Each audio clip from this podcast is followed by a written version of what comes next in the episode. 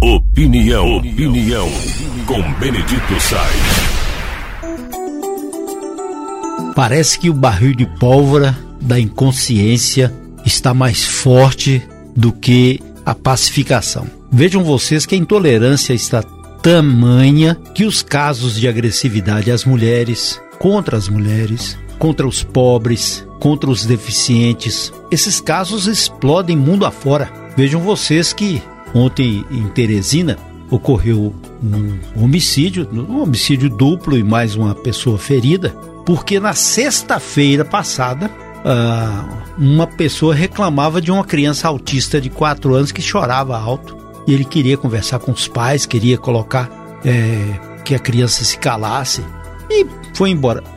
Um dia posterior, a pessoa ainda vai até a casa do outro para reclamar do mesmo problema que já não era registrado e há uma troca de tiros, facadas, a babá é ferida, os dois homens morrem. Uma intolerância descabida.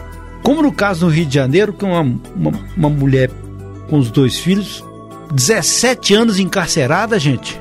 E as crianças, desde tenra idade, sofrendo. E agora com 22 anos, 19 anos, parecem bebês ainda. Tal a fome. Que coisa cruel. E o número de casos de feminicídio, um atrás do outro. Ontem um atirou contra uma mulher que está internada em estado grave e ele colocou nas redes sociais: agora eu quero ver você me trair mais. E já estavam separados há dois anos. Que coisa é essa aí?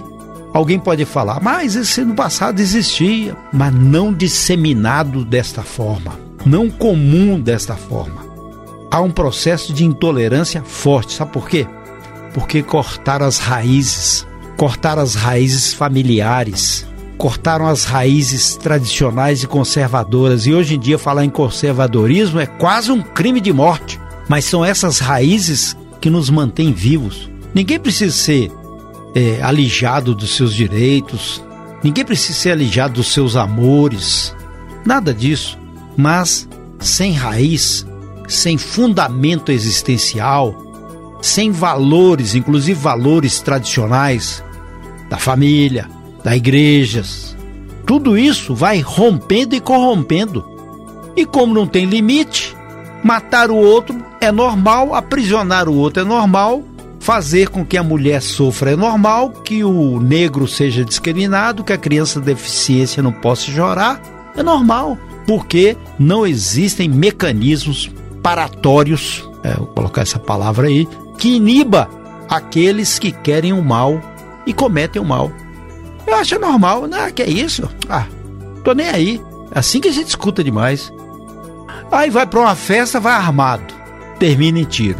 Vai numa aglomeração, qualquer olhar diferente ou indiferente já gera atrito. Então que mundo é esse? Será que todo mundo já anda armado? Não com a arma de fogo, mas anda armado para o ânimo necandes, a vontade, o desejo do mal? ou as pessoas precisam utilizar a prevalência do bem? Porque também tem um contraditório, né?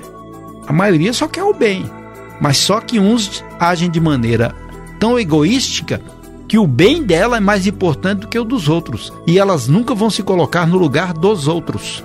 E não se colocando no lugar dos outros, o outro passa a ser apenas um objeto, a maioria das vezes objeto descartável, que é no tiro, na opressão, no, na guilhotina.